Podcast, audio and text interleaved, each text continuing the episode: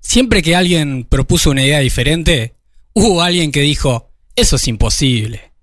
Nosotros, cansados de escucharlo, decidimos demostrar lo contrario, de la única forma posible, tomando acción. Soy Eduardo, coach profesional, creativo y consultor emprendedor. Y desde Rosario FM te doy la bienvenida a Imposibles, un podcast donde encontrarás reflexiones, entrevistas, novedades y herramientas para ayudarte a emprender cambios y proyectos de una forma creativa y consciente. ¿Comenzamos?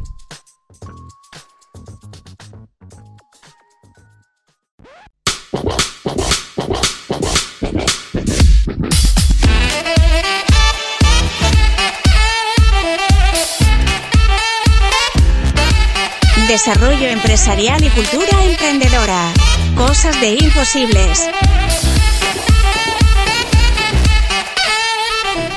Hola, hola, ¿cómo estás? Qué bueno volver al aire de Rosario FM a encontrarnos con vos, que estás del otro lado, en un nuevo episodio de Imposibles. Genial. Excelente. Mi nombre es Eduardo y por un ratito nada más te voy a estar acompañando para fortalecer, para facilitar herramientas que te puedan ayudar en el desarrollo de tus proyectos, ya sean estos personales, empresariales, profesionales. Así que gracias por acompañarnos en un episodio más, en una nueva temporada, esta tercera temporada de Imposibles.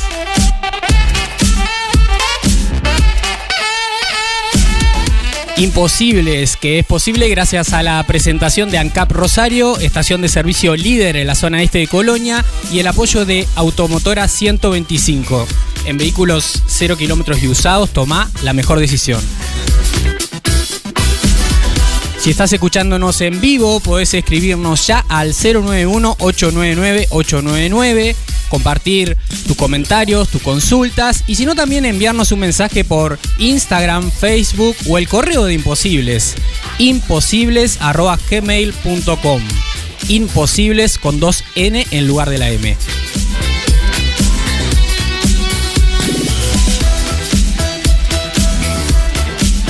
Y abrimos el espacio al contacto. Contacto es un segmento creado para difundir ideas, proyectos emergentes y el trabajo de personas emprendedoras de todo el Uruguay. Hoy hablamos con Fiorella Schiavo, directora de Opción Mujeres Emprendedoras. Fiorella, ¿cómo estás? Hola Eduardo, ¿me escuchas bien? A ver ahí. ¿Ahí me escuchas bien? Perfecto, perfecto. ¿Cómo, estás, Eduardo? Muchas gracias. Buenas tardes. Buenas tardes, es un gustazo tenerte por acá, en el aire de Imposibles. No, el gusto mío, muchas gracias por el espacio. Fiorella. Éxito en esta tercera temporada. Bueno, mil gracias. Con vos, toda la red que, que apoya este, esta iniciativa y la gente que está del otro lado, sin lugar a dudas, así será. claro que sí, claro que sí.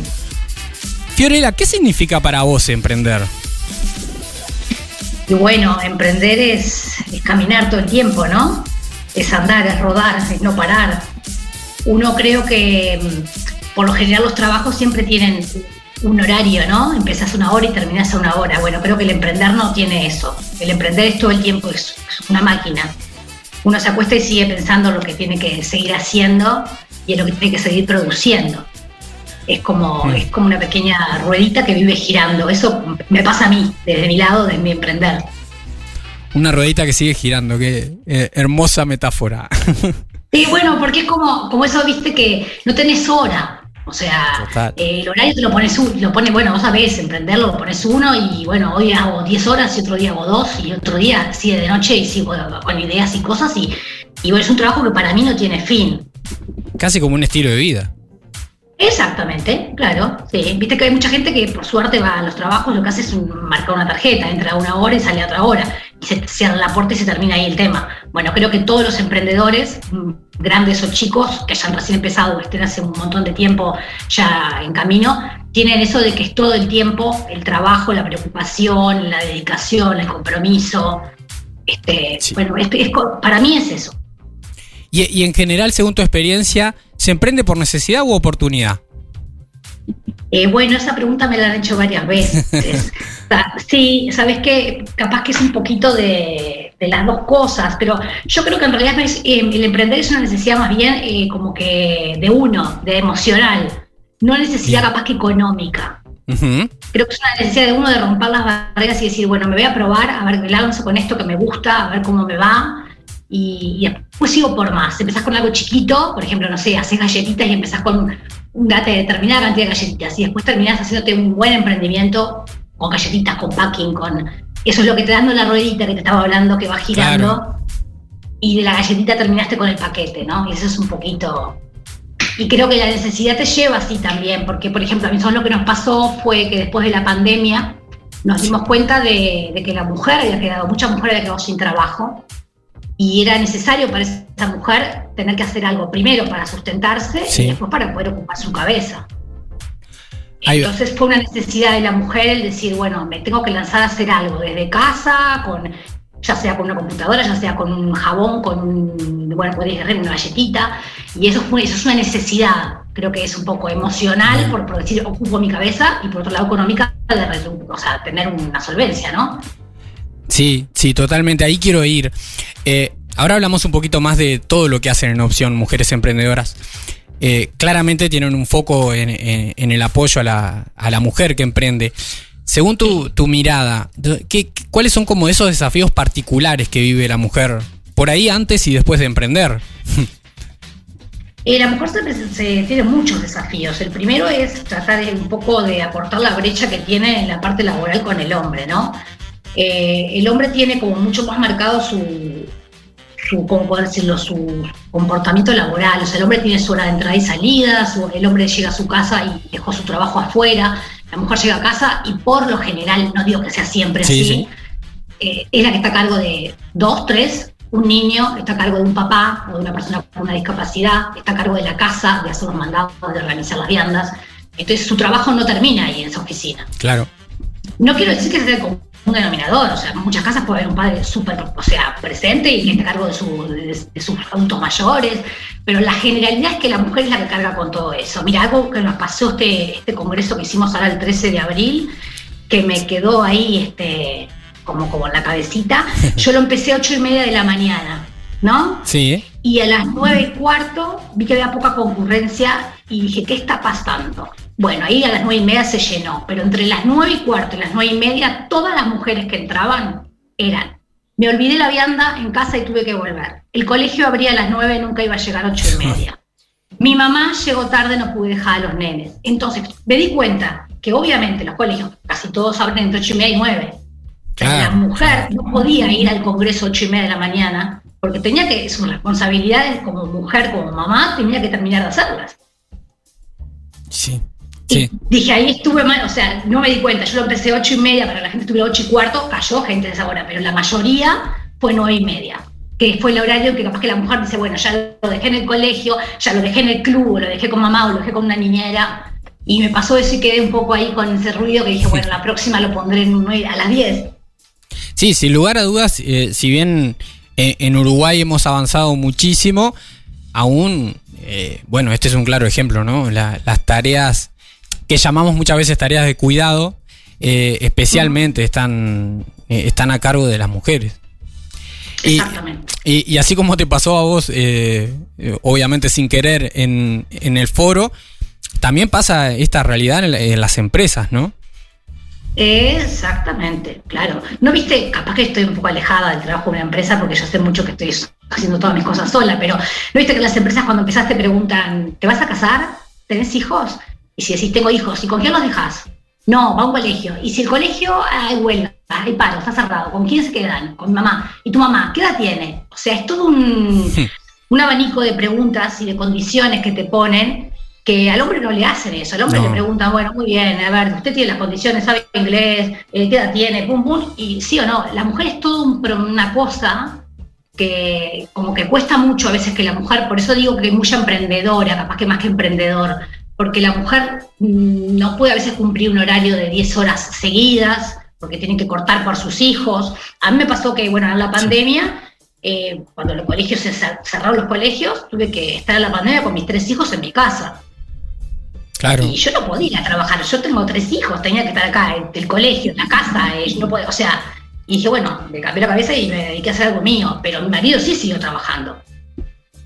Seguro. Y sí, sí, sí, sí. Eh, porque no quiero decir que sean todas las familias iguales o todas las mujeres que hayan tenido lo mismo, pero en este caso la responsabilidad de tener que bueno, estudiar con los tres, ponerme en una mesa cada uno con su computadora, haciendo sus programas con el colegio, eh, eso lo, lo orquesta, por lo general lo orquesta la mujer. Por lo general sí. ¿Y, a qué se dedican entonces desde Opción Mujeres Emprendedoras? Opción Mujeres Emprendedoras es una comunidad. Y tenemos dos grandes patas, que es para la, siempre hacemos todo a favor de la mujer emprendedora. Una es una revista que se llama Emprendedoras Hoy, es una revista que es muy nueva, salió a partir de la mitad del año pasado, eh, van ya las tres ediciones, creo que vamos, vamos, tres ediciones, sale cada dos meses.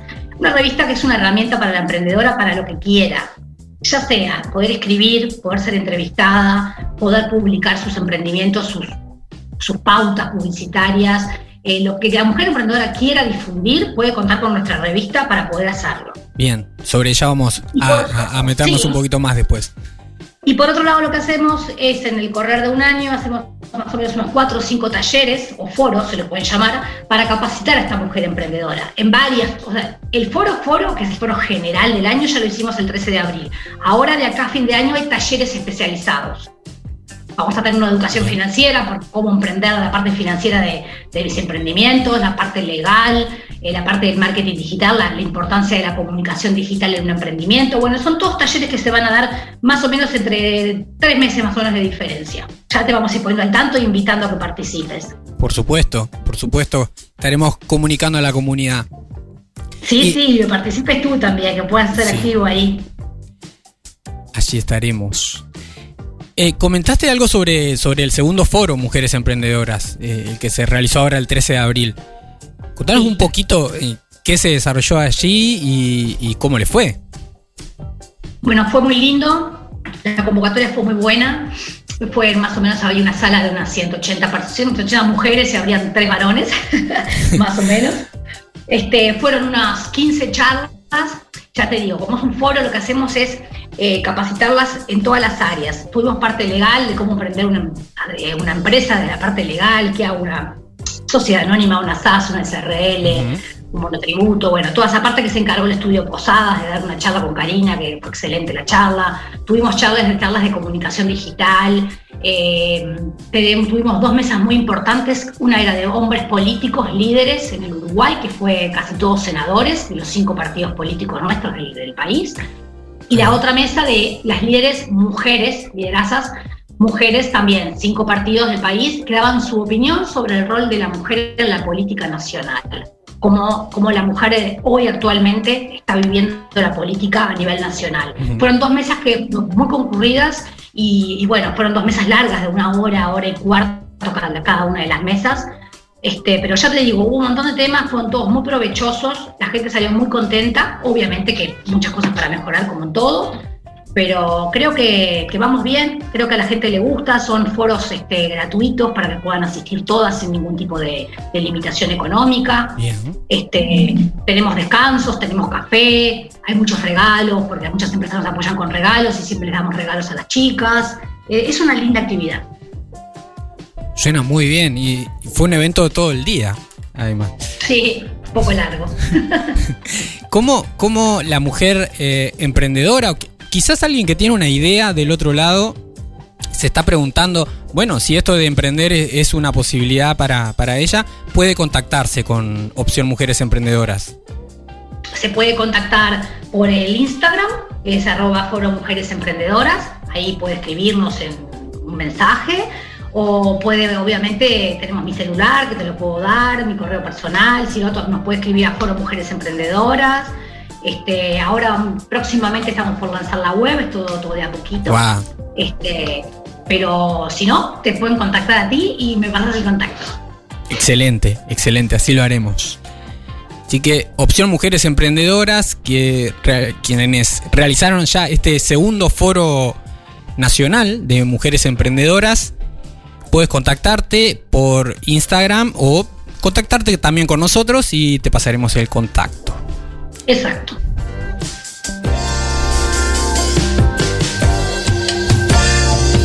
Si desde tu empresa u organización querés apoyar lo que hacemos en Imposibles, podés escribirnos al correo electrónico imposibles.gmail.com.